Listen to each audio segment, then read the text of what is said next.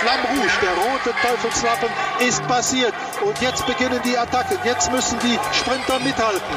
Die letzten Meter, Abdu Shabarov oder Erik Zabel. Kann er diesen Vorsprung noch halten? Und Erik Zabel gewinnt seine sechste Etappe. Der rote Teufelslappen, Teufelslappen, Teufelslappen.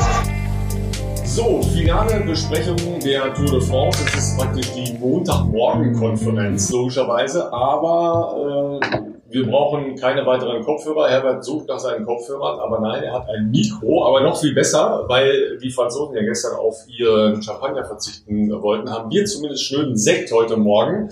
Nicht nur, um auf die Tour de France anzustoßen, sondern weil Herbert heute schlanke 68,5 wird. Nein, tatsächlich 79 Jahre alt. Äh, deshalb Klingeling, äh, unsere Gläser stoßen zusammen. Und äh, wir sagen alles Gute, herzlichen Glückwunsch in doppelter Hinsicht, denn nicht nur, dass du ja logischerweise äh, deinen Ehrentag genießen sollst und äh, so bleibst, wie du bist und gesund, wie du bist, sondern vor allen Dingen, weil Herbert Watterott der Einzige war, der schon vor der Tour gesagt hat, Tadej Pogacar gewinnt das Ding. Ich hoffe, du hast da einen Hundi drauf gesetzt, weil das hätte sich vielleicht gelohnt. Ja, hat er wahrscheinlich nicht. Aber sei es drum, auch heute wieder dabei Rose Bikes, unser Partner, ein Sponsoring von Teufelslappen, der Podcast. Rose bewegt Menschen zum Radfahren seit 1907, auch mit einem Gläschen Sekt Unverkennbarer Markenanspruch, das beste Rad in Qualität, Ausstattung, Design zum besten Preis. Ja, ihr Lieben, da sind wir mittendrin. Montagmorgen nach der Tour ähm, wie, wie war das, wenn man fertig war, Herbert, äh, nach so einer Tour? Dann erstmal irgendwie äh, so, ein, so ein Loch, so ein Nichts oder äh, direkt in Urlaub oder noch in Frankreich geblieben? Nein, nein, normalerweise, ja, mal so, mal so. Äh, manchmal sind wir noch äh, zwei, drei Tage da geblieben, aber wenn dann so alles voneinander abfällt, dann doch nichts wie weg und äh, ab nach Hause. Und mit den Fahrern ähm, hat man dann noch Kontakt nach den ähm, letzten äh, Champagner duschen nach den letzten Siegerehrungen, wenn die alle fertig sind, oder ziehen die sich dann sofort privat oder in ihre Teams zurück? Früher war es ja so, dass es ein großes Hotel gab, wo alle Mannschaften äh, untergebracht wurden nach der Tour. Da gab es dann in den höheren Etagen äh, große Räume. Da wurde gemeinsam gegessen. Da war auch äh, äh, Programm mit, mit Gesang und mit, mit Künstlerauftritten und so weiter. Das ist ja heute wegen Corona äh, ganz anders. Da hat sich jeder so sein Fleckchen gesucht, wo er also auf die vergangene Tour de France angestoßen hat und im Kreis derjenigen, die Paris erreicht haben, noch was gefeiert haben. Ich kann mich allerdings erinnern, zu Zeiten von Telekom, da gab es oben äh, äh, in der Nähe des äh, Arc de Triomphe gab es äh, ein berühmtes äh, oder gibt es noch ein berühmtes Lokal Fouquet und äh, da wurde natürlich äh, gefeiert und nur vom Feinsten alles aufgetischt. Also Currywurst, äh, Rotwies ähm, und eine Bratwurst dazu. Ja. Magenta. Magenta. Magenta. Ja, und dann äh, ist so eine Tour vorbei und das ist ja dann irgendwie so ein bisschen, äh, bisschen der Blues. Ja, ich kenne das ja nicht von der Tour de France, weil ich die noch nicht begleitet habe, aber äh, von Olympischen Spielen oder Weltmeisterschaften oder sowas, dann, dann wird halt überall aufgeräumt und ähm, die Journalisten schreiben die Fazitberichte. Ähm, das ist irgendwie so, dass man denkt, was mache ich jetzt mit meinem Tag? So geht es uns ja auch, ja, kein Nachmittagsinhalt mehr. Ja, die große Lehre. Ich habe auch jetzt irgendwie Katerstimmung, aber äh, apropos Katerstimmung natürlich von mir auch herzlichen Glückwunsch, Herbert. Danke. Den du ja, ähm, den Geburtstag könntest du ja, wenn du jetzt dort wärst, tatsächlich auch noch mit dem Sieger gemeinsam feiern. Das ist ja. Das wäre ein Ding, äh, ja. Und ich würde das gelbe Trikot anziehen. aber da passe ich nicht mehr rein. aber wusstest du das eigentlich bei deinem Tipp? Ich, beziehungsweise ich frage mich, wie du da drauf gekommen bist, weil der war ja schon gut, der Pogacar, aber dass der das gewinnen würde, das konnte man doch eigentlich nicht. Wie kamst du da drauf, das vorher zu sagen? Ja, hier kam ja spontan die Überlegung, lass uns doch mal tippen. Und äh, Pogacar hat mir imponiert im letzten Jahr mit diesen drei Etappensiegen, die schwere Bergetappe, dann noch vorgestoßen auf Platz drei. Äh, Roglic gewann ja die spanische Valuta, wie Peter Kanters, der Erfinder des Kölner Sechstagerennens, immer sagte, die Vuelta. Und ja, und in diesem Jahr äh, hat man eigentlich vor der Tour gar nicht so viel gehört. Er ist ja in Monaco beheimatet und ist offenbar, wie ich gelesen habe, dann auch in seine Heimat gefahren, um da zu trainieren, weil das ja in Frankreich schon ein bisschen schwieriger war. Ähm, ja, gut, Pogacar und Roglic und dann vielleicht ja ein Franzose und ein Kolumbianer und äh, nachdem ihr alle da auf die anderen getippt habt, habe ich gedacht, so Pogacar. Unglaublich. Sagst du uns heute am Ende der Folge noch die Lottozahlen fürs nächste Wochenende? Oder? Genau. 21, 9, 41. Das ist ja 21, 9, 41. Das geht immer, ne? Das Geburtstag. Genau, sehr das schön, Geburtstag. sehr schön. Ja, aber so wird ja tatsächlich äh, Lotto getippt. Ähm, wer auf Pogacar getippt hat, hat äh, wahrscheinlich eine gute Quote, aber jetzt ja auch nicht so eine überragende, weil es ja nicht der super, super Außenseiter war, logischerweise. Ähm, wobei wir ja in den letzten Bergprüfungen eher den Eindruck hatten, dass er schon ein bisschen gelitten hatte. Ähm, Roglic hatte immer eine Antwort, immer auch einen Hauch, die bessere Antwort. Es kam immer noch mal so ein kleines Sekündchen hier und da äh, dahin. Und dann dieses Zeitfahren, wo ich so viele Menschen wie lange nicht mehr aus allen möglichen Sportarten erlebt habe, die fasziniert davor saßen, äh, weil so eine Klappe und so eine dramatische und ja auch dann wirklich das äh, Gesamtklassement nochmal umwälzende Entscheidung hat es ja schon lange nicht mehr ge- gegeben. Äh, Hast du Erinnerungen gehabt an, an andere Tourenden, die ähnlich dramatisch waren? Herbert? Ja, kommt natürlich spontan das Jahr 1989 in den Sinn. Das war ja damals die letzte Ankunft in Paris, äh, nicht mit einem Massensport, sondern mit einem Zeitfahren über 24,5 Kilometer von Versailles äh, nach, äh, nach Paris eben äh, auf die Champs-Élysées.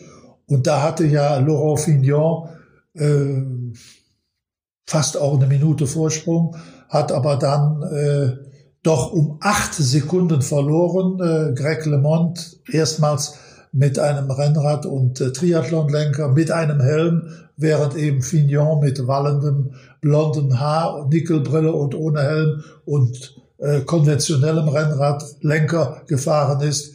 Also da seine größte Niederlage erlitten hat. Und seit der Zeit eben äh, danach die Ankünfte waren eigentlich, äh, was die Umwälzung anging, normal und auch nicht mehr umkehrbar.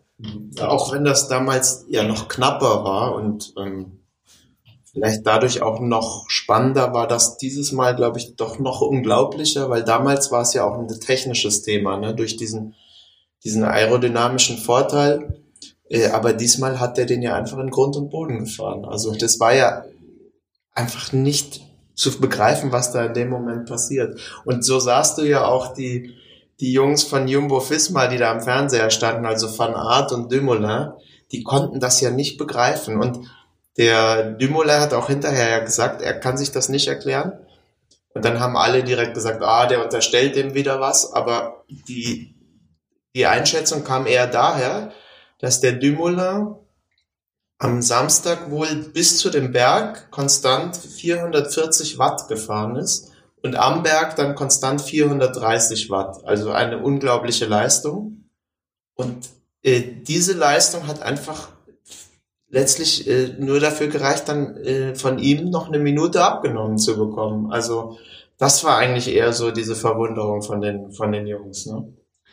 Ja, vielleicht nochmal zurück zu der Situation. Äh, Sebastian, wir haben ja beide bei der Bundesliga gearbeitet am, äh, am Samstagnachmittag, als dann äh, das Zeitfahren ja schon lange dran war, weil es ja von, äh, von hinten, also vom allerletzten, äh, Mike Kluge war, glaube ich, der letzte am Samstag, als es losging, ne? Ähm, Roger Kluge. Äh, Roger Kluge, Quatsch, Quatsch, Mike, Roger Kluge, genau, äh, bis äh, zum ersten runter. Äh, zum Glück waren die Spiele dann rum. Ich weiß nicht, äh, du hast wahrscheinlich parallel dir das äh, Tour de France-Bild noch irgendwo auf den Monitor gelegt.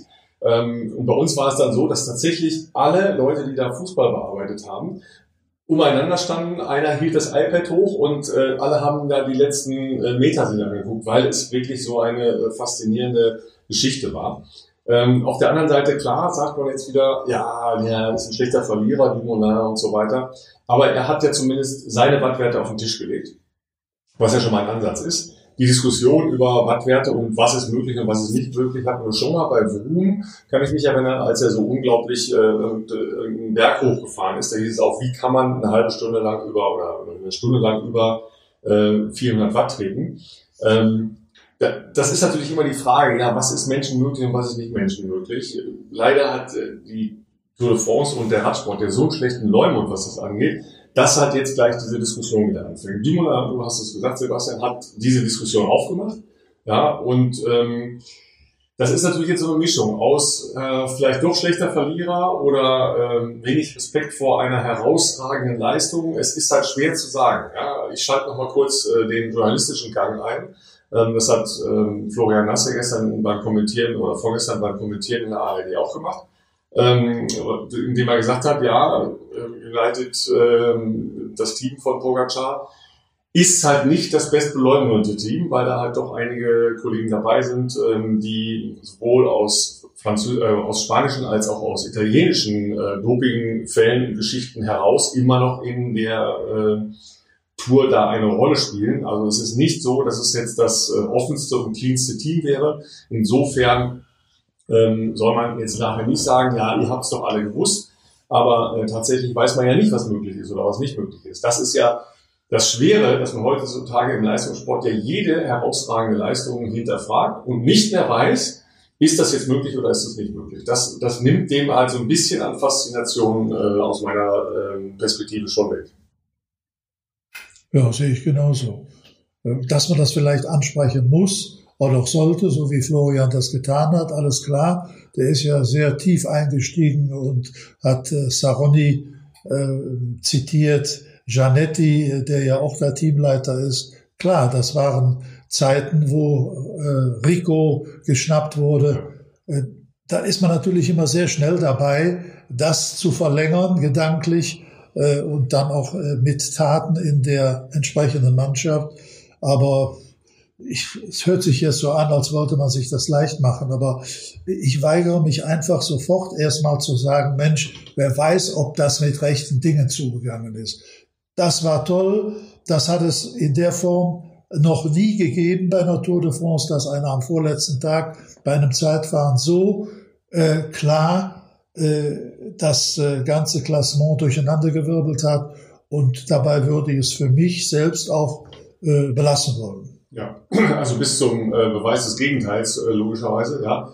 Ähm, auf der anderen Seite, wenn wir jetzt nochmal in die Details gucken, haben wir vorher gesagt, äh, wird spannend, wer wechselt das Rad, wer wechselt das Rad nicht besagter Tom Dumoulin hat das Rad nicht gewechselt. Ähm, die beiden Slowenen, also Pogacar und Roglic, haben gewechselt, übrigens auch unterschiedlich schnell. Ja, da war Pogacar deutlich schneller, also das sah geübter aus. Ja.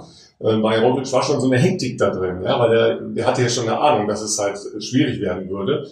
Ähm, es war ja schon spannend zu sehen, wie unterschiedlich da die Taktiken waren. Ja, also fahre ich jetzt wirklich schon all out an den Berg dran. Wechsle ich dann oder wechsle ich nicht? Fahre ich jetzt wirklich mit dem Zeitfahrrad weiter hoch, so wie Dimola das gemacht hat, der ja trotzdem eine herausragende Leistung da hochgefahren ist? Oder war es doch ein entscheidender Vorteil, da eben äh, mit einem Rennrad zu fahren? Das äh, war ja auch in der Hinsicht, weil du sagtest Technik äh, damals bei, äh, bei Fillon, aber äh, das war ja hier auch eine technische Frage letztlich. Ne?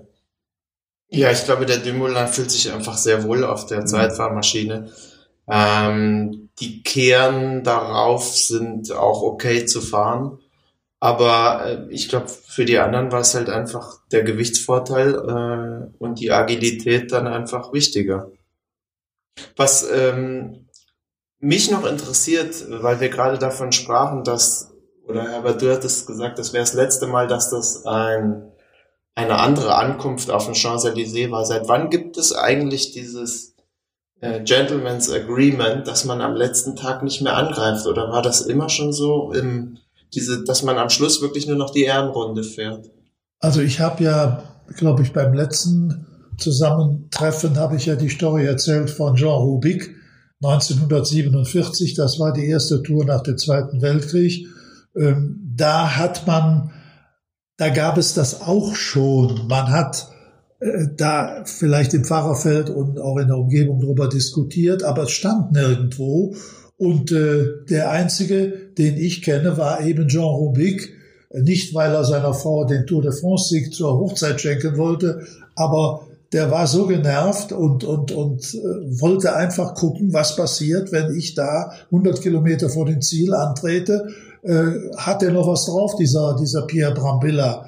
Und äh, äh, seit der Zeit wird da immer drüber geredet. Es gab zwei Rennfahrer, Eddie Seigneur und Alexander Vinokurov, aber das hatte mit der mit dem Ausgang der Gesamtwertung nichts zu tun. Die haben sich da noch ein paar Sekündchen geklaut und haben dann solo äh, die Champs-Élysées erreicht. Aber äh, seit der Zeit ist das so. Äh, ich weiß auch nicht warum. Also es ist zwar schön, wenn, wenn die da Champagner trinken, so wie wir das jetzt hier machen, aber äh, als Sprinter oder, oder auch als einer, der vielleicht ganz äh, eng dahinter ist, werden sich sehr viele Leute fragen, warum versucht er nicht nochmal anzugreifen? Wie zum Beispiel Roglic hat ja noch die Mannschaft. Wenn die nochmal so gefahren wären wie in den Bergen, hätte das theoretisch ja möglich sein können, die anderen in Gefahr zu bringen. Ne? Ja, das ist ja, ist ja der Hintergrund, ne? weil wir haben ja die ganze Zeit gesagt, Jumbo Visma, die herausragende Mannschaft, einfach äh, in der Lage, im Prinzip zweieinhalb Wochen lang die Tour komplett zu bestimmen. Ja, sagen wir mal, nach den ersten Aufgeregtheiten äh, und den Folgen der, der Stürze rund um die Eröffnungsetappen äh, in Nizza hat sich das dann ja relativ schnell geregelt und dann haben die ja im Prinzip die Tour de France bestimmt, von vorne bis hinten. Punkt. Ja, und die hätten sich ja gestern eine Möglichkeit gehabt. Und ganz viele Leute, die nicht so da drin stecken, fragen ja auch jedes Jahr, ja, wieso greifen die denn jetzt nicht an? Ja, ähm, bei, bei mir hier kam immer die Frage, ja, wieso fahren die dann so lange? Dann können die doch auch einfach 80 Kilometer fahren und dann das Ding da in, in Paris äh, als Sprint rausmachen, ja, oder nur kreiseln in, in Paris, ja. Warum vorher noch das, ja klar, einmal durch Versailles, Versailles vorzeigen, ja, okay, kann ich noch verstehen. Aber das, dann wird das doch eigentlich reichen, wenn man eine kurze Etappe da rausmacht, ne?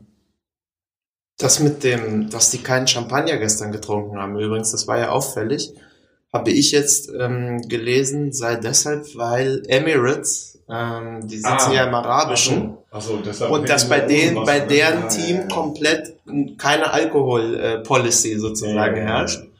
Und deshalb hätten die darauf verzichtet gestern, kurioserweise. Was irgendwie schade war, aber das holen wir nach. Dem genau. können wir uns nicht anschließen. Das, äh, das widerspricht ganz eindeutig. Wir können jetzt auch der Einstellung. Das, das geht nicht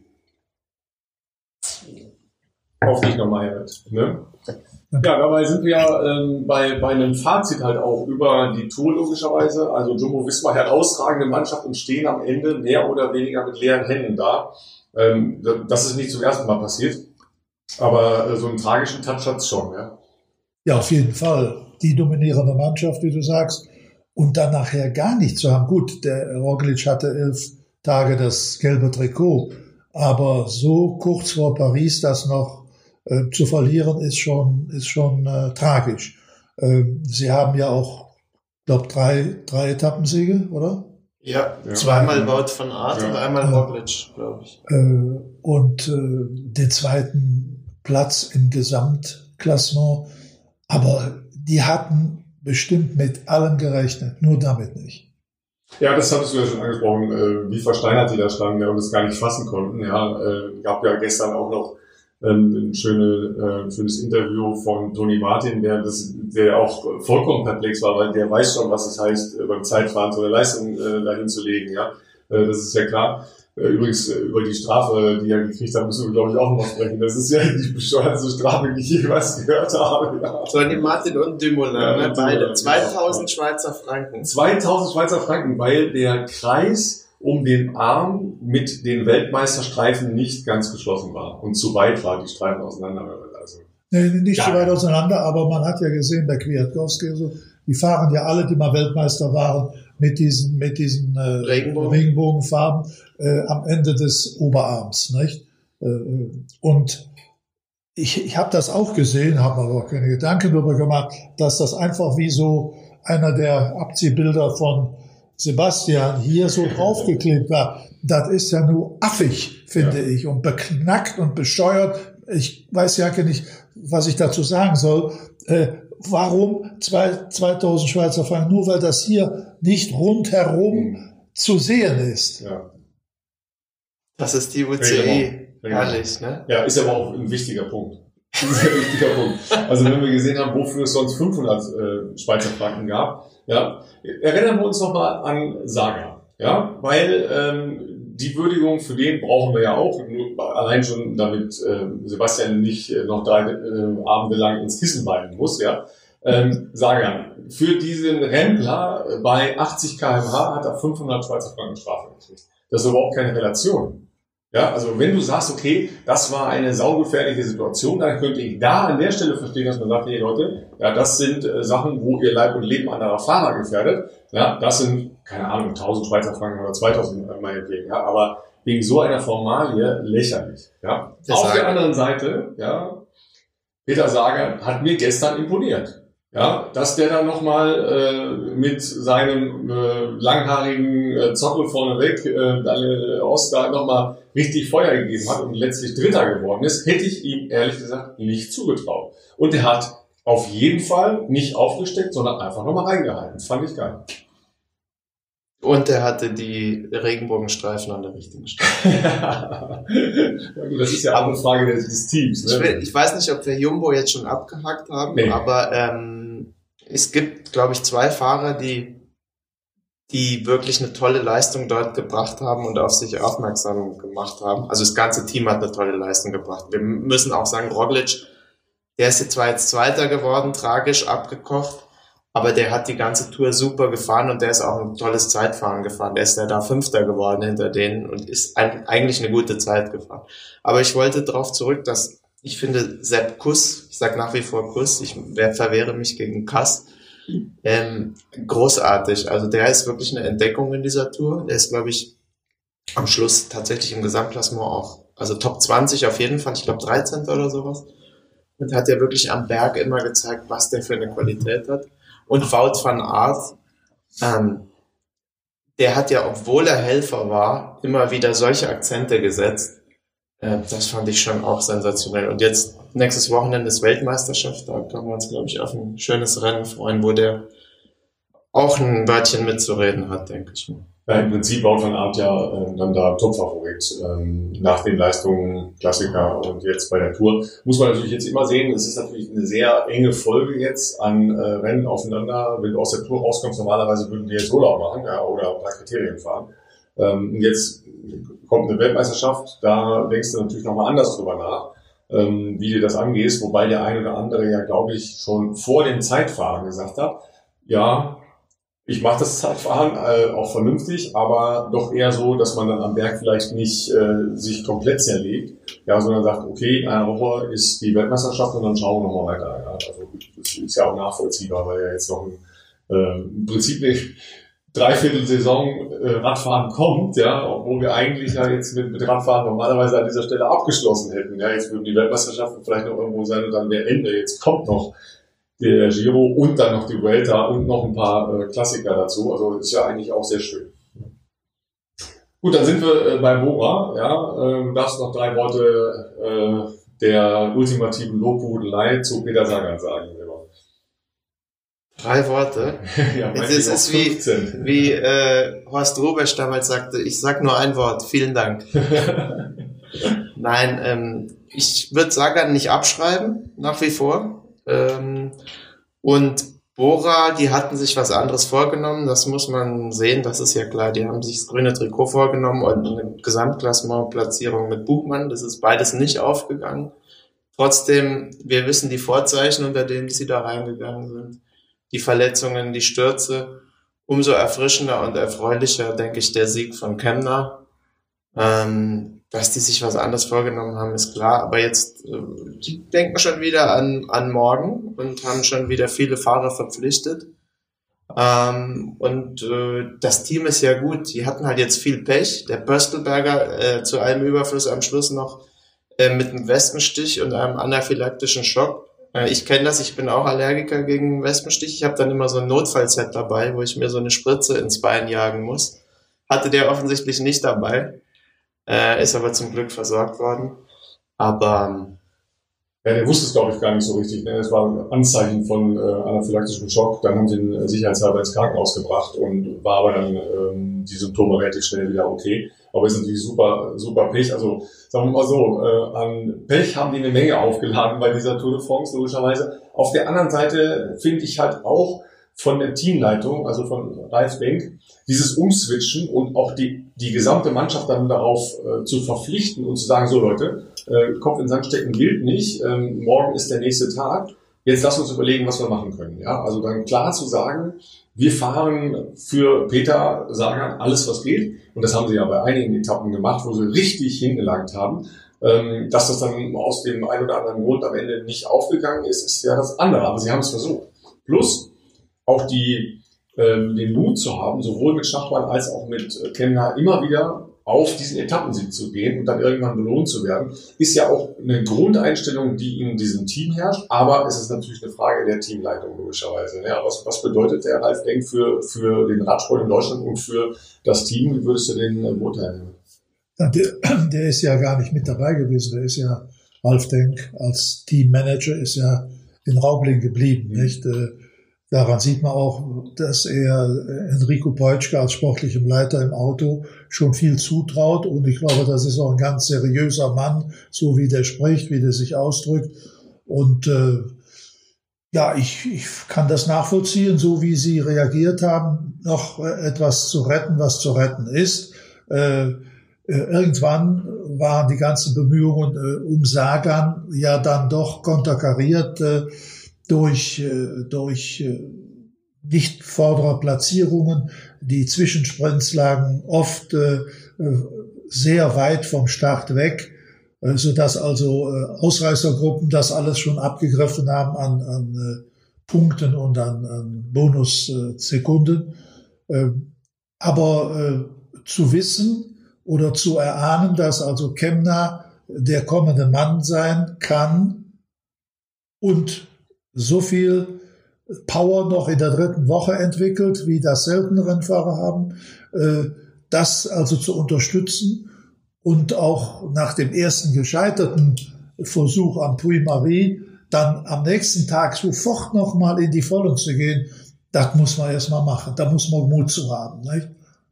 Und Power in den Beinen, logisch. Ja, logisch. Und Kämpferherz. Ja, ja. Aber das ist ja genau das, was ein, ein Rennfahrer letztlich auszeichnet äh, bei so einer Grand Tour. Äh, die ist halt nicht nach fünf Tagen vorbei, sondern nach drei Wochen. Ja, Das ist ja auch äh, wirklich eine sehr, sehr lange Zeit. Äh, wie, wie sehr geht man sich dann auf den Geist nach äh, zweieinhalb Wochen und denkt, boah, jetzt noch mal fünf Tage? Oder wo, wo kommt der Punkt, dass man äh, wieder Silberstein am Horizont sieht? Ja, du, weil du bist da Helikant unterwegs gewesen. Ja, ich sitze hier im Auto. Aber das geht, das geht einem als Reporter, ähm, äh, wenn man äh, schon drei Wochen mit einem zusammen im Auto sitzt, auch irgendwann mal auf die Nerven. In früheren Zeiten war das öfter so, äh, seitdem ich mit Florian Nass zusammen unterwegs war, war das sehr entspannt und sehr positiv, auch bis zum letzten Tag. Ich erinnere mich an, an, an einen, eine Ankunft in Paris, da war es so sau heiß, wie, wie es jetzt vor einigen Wochen war. Und äh, da haben sogar hilfreiche Hände äh, uns zwei wirklich Trikotgrüne Plastikschüsseln unter den Kommentatorentisch ge gestellt mit eiskaltem Wasser und mit, mit äh, mit Eisstücken, äh, damit man es wirklich einigermaßen aushalten konnte. Also äh, da äh, sind wir uns nicht auf die Nerven gegangen. Im Gegenteil, wir haben dann hinter der Tribüne anschließend noch ein bisschen gefeiert da und waren noch dann gemeinsam weg noch. Ja, ne, das ist, äh, so soll es ja sein. Aber klar, wenn man die ganze Zeit auf dem, auf dem Rad sitzt und, und die Müdigkeit merkt oder noch Sturzfolgen äh, oder ähnliches mit sich rumschleppt, dann ist das natürlich einfach ein anderer Schnack. Ähm, wobei wir ja ähm, dann halt auch bei denen sind, die, die nicht zu Ende fahren äh, konnten, ja. Äh, ja Sebastian, was Vielleicht nochmal einen wirklich letzten Satz zu sagen. Ja. Ähm, der hat jetzt seine Form bewiesen und der fährt den Giro ja. jetzt äh, in zwei Wochen. Und da freue ich mich drauf, weil der ja ähm, einen enormen Bezug zu Italien hat und auch eine riesengroße Fangemeinde. Und wenn der jetzt beim Giro auf Maglia Ciclamino geht, das wunderschöne ähm, Alpenfeilchen-Trikot, also das Sprinter-Trikot dort, ähm, könnte das eine Show werden. Aber ähm, wenn ich es richtig weiß, hat er doch Konkurrenz im eigenen Stall sozusagen, weil Ackermann hatte ja das äh, Ciclamino, glaube ich, letztes Jahr und der fährt das auch, wenn ich es richtig weiß. Ja. Aber auf jeden Fall schön, den da mal zu sehen. Ja, und dann sind wir ja bei einem anderen großen Sprinter, der es dann leider ja doch nicht ganz bis zum Ende geschafft hat, André Greipel. Äh, gestern im, im Interview in der ARD war er so ein bisschen äh, unsicher, ob er jetzt nächstes Jahr nochmal fahren sollte, weil klar, äh, die Corona-Saison natürlich für alle eine unbefriedigende Situation war. Ähm, glaubt ihr, den sehen wir nächstes Jahr nochmal wieder? Also in dem Team bei der Tour wahrscheinlich es eher schwierig, weil ja, Also, weil sie mit Froome wahrscheinlich nichts mehr groß auf Sprinter ausrichten, Ja. sondern eher auf ein Gesamtklassement. Aber das ist toll, der, der steckt nicht auf und der, der ist sich auch nicht zu schade da. Der ist jetzt nicht mehr im Sprint ganz vorne gewesen, aber er fährt da trotzdem mit und gibt sein Bestes und ich fand das, ich fand das war eine tolle Leistung. Und wäre sicherlich auch durchgefahren, wenn die Stürze nicht gewesen wären und die, die äh, ärztlichen Versorgungen mit Stichen äh, in, ins Bein. Ne? Ja, ähm, aber er ist ja am Ende dann tatsächlich auch noch mal krank geworden. Ja, also Ja, das, das äh, war dann halt die, die Nummer. Er hat gesagt, ja, Wochenende durchgeschlafen, dann ging's wieder. Ähm, aber das ist natürlich was anderes, wenn man dann zu Hause wieder sein kann und sein eigenes Bett hat. Ja. An der Stelle sind wir ja dann auch bei den äh, Top-Sprintern, ähm, sowohl Greipel als auch Marcel Kittel, der ja als Markenbotschafter für unseren Partner Rose Bikes ähm, unterwegs ist und in den Cycling-Episodes, den Part 6, die Schönheit des Radfahrens herausstellt, könnt ihr bei Facebook, YouTube oder Instagram unter Rose Bikes euch anschauen. Äh, Spannende Angelegenheit. Er hat einen Nachfolger gefunden, was ähm, Sieger auf der ähm, letzten Etappe, also auf den Champs-Élysées angeht, in Bennett gestern. Und da muss man natürlich schon mal sagen, also der hat natürlich schon abgeliefert. Ja, also ähm, egal was passiert ist, man hat es, glaube ich, an der Reaktion, als er gestern über die Linie gefahren ist, danach gesehen, äh, was ihm das bedeutet hat. Das war nicht nur irgendwie cool, sondern das, das war halt ja eine ganz hohe Emotionalität. Ähm, ist fast ein bisschen schade, weil er ja noch bis letztes Jahr äh, bei Bora unterwegs war, aber die haben den natürlich auch fantastisch angefahren und äh, der hat natürlich immer dann, wenn es galt, auch bei schweren Etappen war er dann trotzdem da und äh, gestern hat er echt nochmal abgeliefert. Also muss ich sagen, äh, Respekt und komplett, also aus meiner Sicht komplett verdient grünes Trikot. Aber da sieht man mal, wenn man äh, um einen Top-Sprinter herum äh, die entsprechenden Leute verpflichtet, um äh, so einen Zug zu organisieren, wie das früher bei Mario Cipollini der Fall war, äh, mit vor allen Dingen äh, mit äh, Michael Mørkov äh, aus äh, Dänemark äh, an der Spitze, der ja wirklich äh, wie das doppelte Lottchen bei dem geblieben ist und, und immer in seiner Nähe, selbst am Berg, und, und auch die, die, die Wege geöffnet hat, um zu solchen Erfolgen zu kommen. Das war übrigens, äh, zuletzt kam das ja nicht so raus, als wir äh, Probleme hatten mit der Verständigung nach Berlin. Es ist der 778. Sieg von Quickstep in der Geschichte, in dem Bestehen äh, dieser Mannschaft. Das muss man sich mal vorstellen. Ne? 778. Sieg gestern dieser von, von Bennett. Ne? Ja, ich habe gestern, ähm, bin hier ein bisschen äh, rund um Köln gefahren, ähm, auch wieder viele blaue ältere Trikots noch von äh, Quickstep gesehen. Äh, die sind gerade wieder hoch im Kurs und werden alle wieder rausgekramt. Ja. Nee, Was bist du gefahren gestern? Ich habe ein Wiggins-Trikot angezogen. Ah, verstehe. Äh, tatsächlich. Ja. Und deshalb Weil- lässt du dir jetzt den Bart wachsen. Ja. Und äh, Glatze schneide ich mir auch und vielleicht färbe ich den Bart dann rot. Nur mit den Tätowierungen bin ich ein bisschen hinter. Bloß ein Satz will ich noch sagen. Das zeigt aber die ganze Ehrlichkeit und den Charakter von André Greipel. Als es gestern darum ging, zu sagen, äh, äh, 14 Etappen äh, Mhm. hat Kittel Ja. und, und 11 haben Sie, sagte Florian Nass, das sind ja immerhin 25. Da hat er gesagt, Moment, vergesst mir bitte äh, Erik Zabel nicht. Der steht noch vor mir mit 12 Etappensieg. Fand ich sehr stark. Ja. Ja, das ist ja, ist ja auch so ein bisschen äh, Sprinter-Ehre, ne? Also dass man äh, da gar nicht so gegeneinander, sondern ähm, die haben ja auch ähm, zeitlich eigentlich ähm, ihre Karriere nacheinander gehabt, ja, äh, nicht so große Überschneidungen äh, miteinander. Also da sich ja auch äh, keine Animositäten, sondern ja auch ein Stolz der Sprinter, dass sie äh, ja mit Abstand die erfolgreichsten sind aus deutscher Sicht, was Tour-Etappen angeht. Das ist ja ähm, auch klar.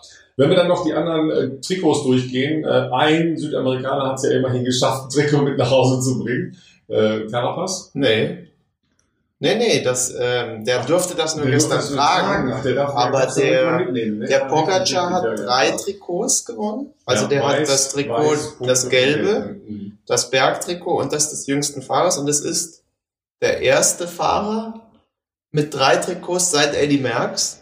Ähm, der hat, glaube ich, 1969 Ja, ja. hat der, da gab's auch bis dahin noch nicht das weiße Trikot. Der hatte damals Erst ab äh, 75. gelb gepunktet und grün. Ja. Hätte aber 69, korrigier mich, da war er noch keine 25, hätte theoretisch auch das Weiße gewonnen, wenn es das damals schon Richtig, gegeben, das gab es noch nicht. gegeben Aber hätte. die Mannschaft hat gewonnen. Faema damals. Mhm, okay. Diese italienische Kaffeemaschinenherstellerfirma. Ne? Genau, und ich glaube, es gab sonst nie jemanden, der auch drei Trikots mitgenommen Nein, hat. nein, nein, nein, nein. Ich meine, es gab ja sowieso erst natürlich später das grüne Trikot, das heißt, es gab eine Zeit, wo es Berg und Gelb gab, da gab es schon, ich glaube, Copy und ein paar andere haben zwar zwei mitgenommen, aber wie gesagt, seit es eben drei oder vier gibt, Pogacar das erste Mal mit drei Trikots seit Max. Ja. Man darf allerdings, äh, man muss, müsste eigentlich ganz genau sein.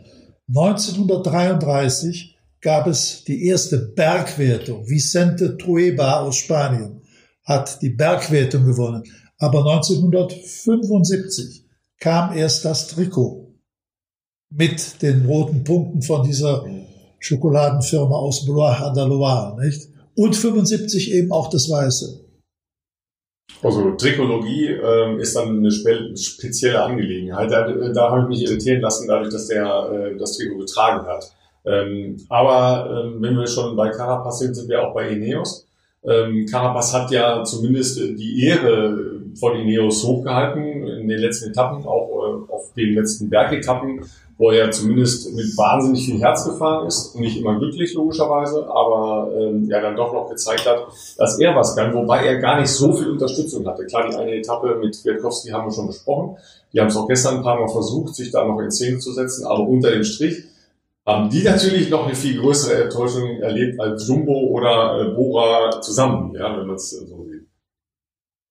Absolut, die hatten sich was ganz anderes vorgenommen und es bleibt am Ende nur dieser sehr schöne Etappensieg von Kwiatkowski und Carapaz zusammen. Aber ähm, bei denen muss ich was tun. Und ich bin mal gespannt, wie das jetzt weitergeht. Äh, Ähm, ja. Ich wollte noch sagen, da, dazu gibt es noch eine kleine Story von vor über 50 Jahren. Und zwar gab es damals einen jungen spanischen Rennfahrer, der hieß Federico Martin. Und äh, der hat aber dann auch den Namen seiner Mutter angenommen. Die hieß nämlich Bahamontes, das heißt über die Berge gehen. Und der musste als Jugendlicher immer mit seinem Fahrrad Kartoffelsäcke äh, vom Markt bis nach Hause transportieren. Das hat ihn offenbar dazu äh, prädestiniert, dann doch irgendwann mal sich für Radrennen zu äh, interessieren und vor allen Dingen in der sehr bergigen Gegend um Toledo, wo er ja herkommt. Und deshalb ja auch dann später der, der Spitzname der Adler von Toledo. Und äh, von dem gibt es diese herrliche Geschichte, wo er äh, immer auf den meisten Passübergängen an erster Stelle war. Und einmal 1954 hat er solch einen Durst gehabt, die Versorgung durch den äh, Teamwagen war noch nicht da.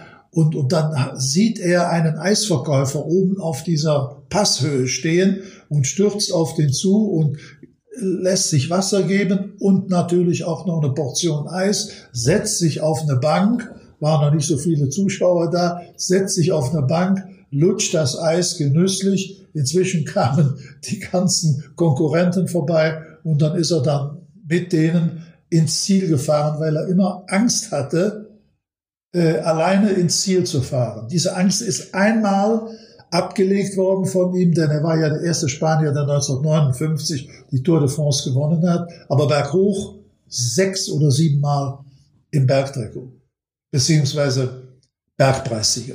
Ja. Angst vom allein ins Ziel fahren oder vom alleine Berg runterfahren? Berg runterfahren, ja. Ja. Ja, dann äh, Angst vom Angst vom Runterfahren hatte der nicht, aber äh, letztlich ja doch ein bisschen tragisch dann auch noch abgeschmiert. Äh, Für mich ähm, die äh, frische Persönlichkeit, sage ich mal, der Tour de France, Mark Hirschen, ähm, der uns ja sehr viel Spaß gemacht hat, äh, weil er genauso mit Herz gefahren ist und äh, mit seiner Mannschaft ja auch wirklich äh, tolle Erfolge gefeiert hat, plus ja auch eine super Organisation in seinem Team.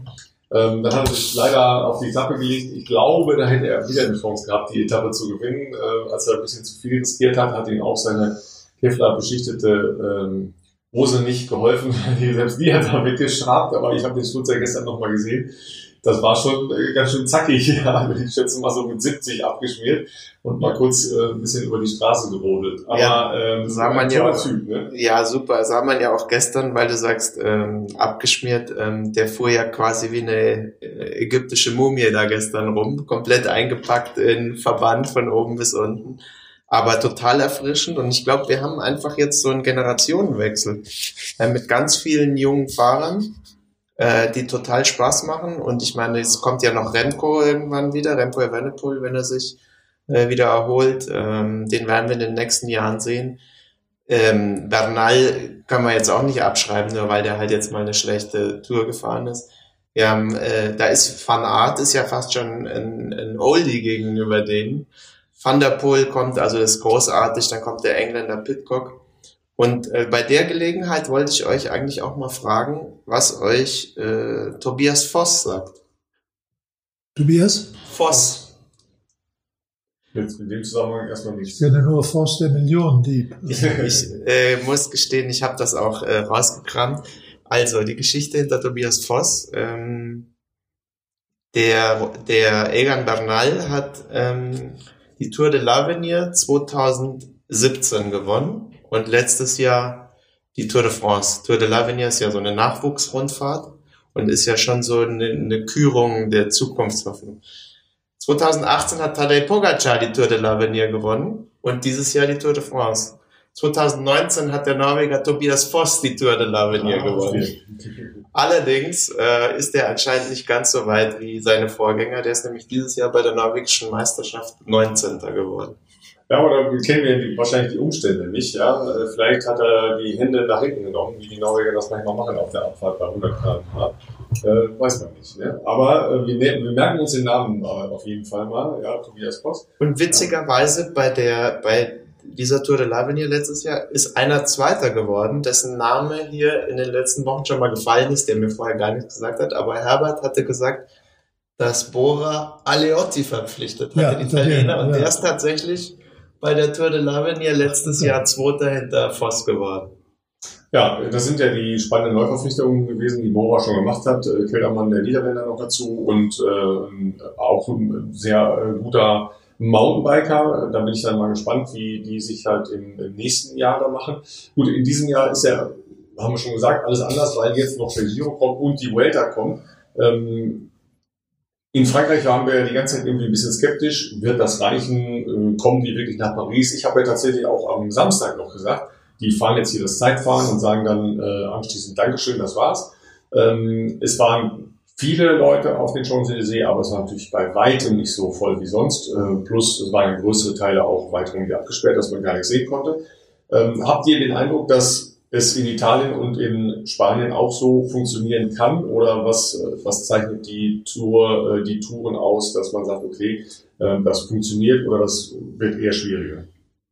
Also das, was die Franzosen da abgeliefert haben, ich glaube, da sind wir einer Meinung, das war schon, schon Spitzenklasse und dass sie das so durchgezogen haben, das muss man erstmal nachmachen. Und wir wissen ja, wie spontan und wie euphorisch Italiener und Spanier sein können, äh, gerade bei Radrennen, äh, einer der Lieblingssportarten in den beiden Ländern. Ähm, da bin ich mal gespannt, ob so viel Vorsorge überhaupt dann getroffen worden ist, wie, wie das äh, durch die ASO hier bei der Tour de France ist. Muss man gucken, ich bin gespannt. Das ist eigentlich überhaupt eh die beste Nachricht der Tour, dass sie angekommen sind am Ende. Ja äh, wenn man sich das anschaut. Und bei der zweiten Testwelle gab es ja tatsächlich auch gar keinen positiven Testfall. Die Zuschauer haben sich am Ende auch äh, diszipliniert gezeigt. Also das war schon beeindruckend. Ja, äh, da bin ich wirklich gespannt, wie das weitergeht. Natürlich insgesamt mit dem Infektionsgeschehen, aber äh, schon jetzt geht's ja äh, praktisch in der Bubble weiter nach Imola. Ähm, das ist ja sicher schon mal so ein erstes äh, erstes Rantasten an die nächsten großen Rundfahrten. Ähm, was ist sonst noch hängen geblieben, äh, Herbert, was, äh, was unbedingt äh, erwähnt werden muss von der diesjährigen Tour? Ähm, man sollte einen Mann nicht vergessen, der einem anderen dazu verholfen hat, zwei Etappen zu gewinnen. Das sollte gestern eigentlich auch wieder passieren, aber das hat dann doch nicht so hingehauen. Und zwar meine ich Roger Kluge, der ja auch ein exzellenter Bahnfahrer ist, zweimal äh, äh, Weltmeister im, im Zweier-Mannschaftsfahren oder Madison, wie in der Fachsprache das genannt wird. Ähm, der ist also letzter in der Gesamtwertung geworden. Äh, da muss man weit zurückgucken, das habe ich mir auch aufgeschrieben. Ähm, 1932, das war das berühmte Jahr, wo äh, ähm, Stöpel, Kurt Stöpel, Zweiter wurde hinter André Leduc äh, und im gelben Trikot gefahren ist, auch eine Etappe gewonnen hat in Caen. Da ist Rudolf Risch 57. geworden, fünf Stunden zurück. Äh, damals war die Tour 4500 Kilometer lang. Äh, 35 war es Willi Kutschbach, der war sieben Stunden zurück.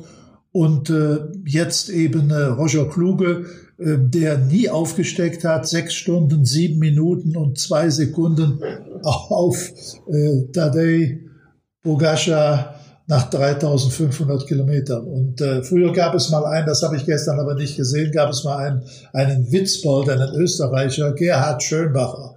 Ja, der war zweimal nacheinander auch äh, äh, Träger der roten Laterne.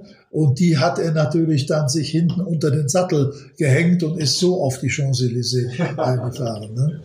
Das ist gestern nicht passiert, aber äh, ich finde, es ist wichtig, dass man das auch mal äh, sagt, dass äh, der Letzte auch gute Arbeit geleistet hat, wenn nicht für sich selbst, dann aber für einen Teamgefährten. Ja, äh, also ist ja die wichtige Aufgabenverteilung in, äh, in modernen Radsport. Es ist eine Mannschaftsveranstaltung und nicht eine Einzelveranstaltung.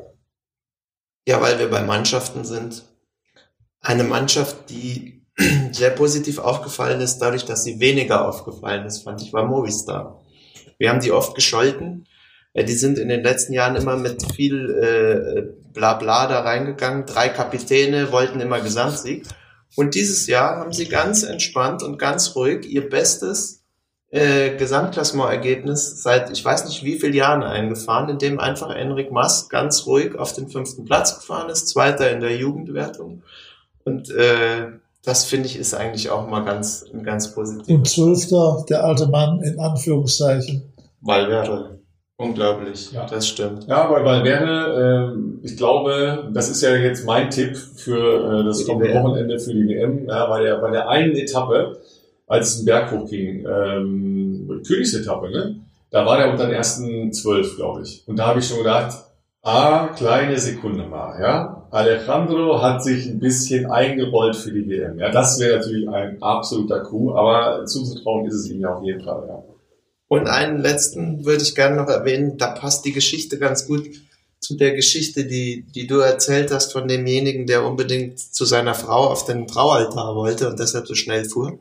Richie Port. Ja. Richie Port ist ja äh, erstaunlicherweise endlich mal bei einer Grand Tour angekommen und dann auch noch auf dem dritten Platz. Wunderbar und ist ja während der äh, Tour Vater geworden von einer Tochter. Und vor der Tour hatte äh, er seine Frau gefragt, ob er denn da hinfahren dürfe, weil äh, das wäre ja schon wichtig, bei der Geburt dabei zu sein. Und dann hat die Frau wohl zu ihm gesagt, mach das, aber wehe, ich sehe dich hinten im Feld irgendwo im Fernsehen. Ja, gib richtig Gas, dann kriegst du Ärger. Und er hat das beherzigt und hat jetzt endlich mal seinen, seinen Podiumsplatz eingefahren. Und das ist, finde ich, ein ganz sympathischer Typ, dem man das einfach auch sehr gönnt. Nach 15 Grand Tours, ne? Ja. Das war die 15. Äh, drei Wochen Rundfahrt und ja. dann das erste Mal auf dem Podium. Ja. Und 13 Mal hierher gekommen oder so, ne? oder 7 Mal hierher gekommen. Ja, so. Ganz selten angekommen. Ähm, ich glaube, dass der über Jahre auch nicht so richtig mit dem Druck klar äh, gekommen ist, dass man er hat auch viel Pech, ist oft gestürzt, aber ich glaube, der fühlte sich einfach als Kapitän die Jahre über auch nicht so richtig wohl. War ja früher ein toller Helfer bei Sky und wechselt jetzt wieder zu Ineos, wo er sich wieder als Helfer einreiht und insofern ist das, glaube ich, ein sehr schöner sozusagen Abschluss seiner Kapitänstätigkeit. Vater geworden und dritter Platz. Und dieses Bild von der Siegerehrung werde ich mir, wenn ich nach Hause komme, an die Wand hängen, denn äh, neben zwei so großen Champions zu stehen, das ist schon was wert. Und wenn ich morgens wach werde, gucke ich da drauf. Ne? Ja, äh, das war ja im Prinzip am Samstag noch eine Seitengeschichte, die äh, aufgrund der Dramatik an der Spitze ein bisschen untergegangen ist. Da ist Richie Port ja ein überragendes Zeitfahren gefahren, ja, äh, was ihn da hingebracht hat. Ähm, war wahrscheinlich auch die Sturzgefahr nicht so groß, dass er gedacht hat, okay, jetzt wird alles oder nichts. Ja. Und Aber ehemaliger ja, Triathlet kann ja, natürlich Zeit genau, fahren. genau. Der, der, äh, und der kann auch wechseln. Ja, äh, das äh, hat er auch irgendwann mal geübt. Ja, äh, auch das kann er. Ja, dann sage ich ähm, tausend Dank. Ähm, Herbert hat gleich noch ein Schlusswort, äh, auch an unseren Partner, an Rosebikes, äh, über die letzten drei Wochen. Denn ähm, das hat nicht nur viel Spaß gemacht, sondern äh, auch eine Menge Fans eingebracht für den Teufelslappen Podcast. Äh, wir denken mal darüber nach, wie wir mit dem Rest der Saison umgehen, der noch üppig ist. Und ähm, auf jeden Fall hat es super viel Spaß gemacht, dir die Geschichten rauszugraben, vor allen Dingen äh, zuzuhören, wenn Herbert Geschichten ausgegraben hat. Und deshalb, äh, er hat gerade den Finger wieder gehoben. Das heißt immer, er möchte noch eine Geschichte loswerden.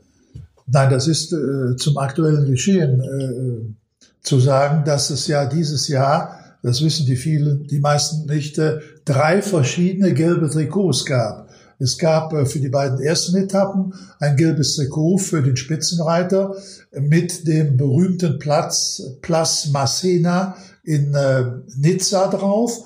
Dann von der dritten Etappe bis äh, gestern vor Paris ein gelbes Trikot, wo eingewebt war äh, ganz besondere Straßenzüge, geschuldet der wahnsinnigen, wahnsinnigen Natur in Frankreich, äh, die äh, die Fahrer ähm, bewältigen mussten. Und dann eben Tadej Pogacar gestern im gelben Trikot mit dem Arc de Triomphe drauf, nur für diesen einen Tag. Ist natürlich äh, marketingtechnisch sehr gut gemacht, aber für äh, die Devotionalienjäger, ja, wie Sebastian äh, von Freiberg ja ist, eine harte Aufgabe. Hast du denn ein Panini-Album voll? Das ist ja eine andere Frage. Äh, ich habe es nicht voll bekommen. Äh, ich muss jetzt irgendwie in Frankreich nochmal äh, Tauschpartner finden. Ähm, und mir fehlt, mir fehlt tatsächlich noch Tadej Pogacar. Eieieiei. Ja, das wird natürlich dann eine etwas teurere Angelegenheit, fürchte ich, bei, äh, bei eBay Kleinanzeigen, ja, wenn es das überhaupt gibt, da eine, eine Tauschbörse, wie auch immer. Okay, dann jagt ähm, ab sofort Sebastian äh, das Panini-Bildchen Tadej Pogacar. Ähm, Herbert sucht schon die Favoriten für die nächsten Grand Tours raus, damit wir darauf wetten können. Ähm, die Lottozahlen haben wir soweit aufgeschrieben und ähm, an der Stelle sagen wir dann äh, Danke fürs Zuhören. Ähm, danke fürs Dranbleiben und ähm, wenn es was Neues gibt, dann gibt es das bei uns auf dem Insta-Kanal Teufelslappen-Podcast. Ja, das war's, ihr Lieben. Ja, wir stoßen nochmal an, sagen alles Gute, Herbert, mit einem Klingeling. Yes, Yes. Salute. Santé. Sonntag, genau. Ja, jetzt ist Salute angesagt, ab dem 3. Oktober. Eh?